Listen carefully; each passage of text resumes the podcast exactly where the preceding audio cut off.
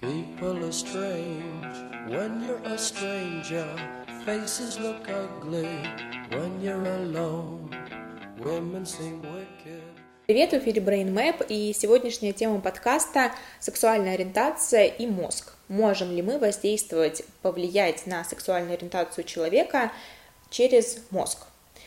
Принято считать, что во многом родители влияют и формируют половую идентификацию ребенка. Вырастет человек с традиционной или нетрадиционной ориентацией решает на самом деле не воспитание и не поведение родителей, а химия организма. Причем на эту химию можно воздействовать еще в эмбриональном состоянии. С 4-7 месяцев беременности формируется половая идентификация ребенка. Участвуют в этом гормоны. Если мама во время беременности будет проходить лечение гормональными препаратами, это скажется на половой ориентации ребенка. Стрессы, ссоры, состояние невроза также не пройдут бесследно. Плохо это или хорошо, выбор каждого. Лично я считаю, что сексуальная ориентация человека должна оставаться личным делом самого человека, и не стоит это обсуждать, тем более в негативном ключе. К тому же, это тема совершенно другого блога. Но мы можем поговорить об опыте установления сексуальной ориентации посредством воздействия на мозг. Как известно, проводить опыты на людях запрещено, поэтому опыты проводят на животных. Я приведу пример опыта сексуальности над крысами, а, который проводил доктор Дернер. В первые дни рождения маленьких крысят кастрировали. Другими словами, удалили яички, в которых и образовывается тестостерон, гормон, отвечающий за сексуальную возбудимость.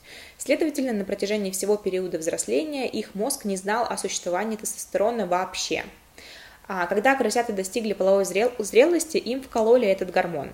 Что же произошло? Интересно, что до этой процедуры крысы не проявляли интерес к продолжению рода. После укола приняли позу для сношения, но женоподобную.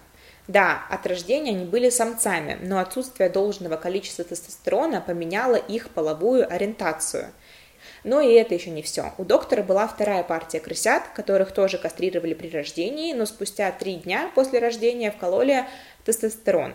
Потом, по достижении половой зрелости, процедуры повторили. Эти крысы самку покрывали, хотя тоже были кастрированы.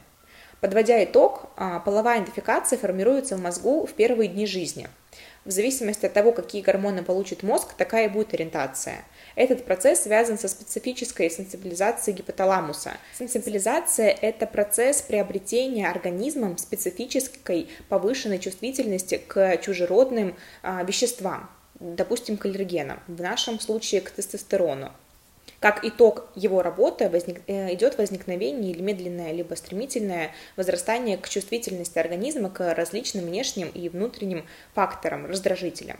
Поэтому утверждать, что сексуальная ориентация человека это культурно запрограммированная какая-то штука, и на нее можно повлиять а, мыслями, словами, наблюдениями, это очень спорное заявление, потому что все-таки мы люди и животные, как бы это ни звучало, и на нас воздействует наша же химия.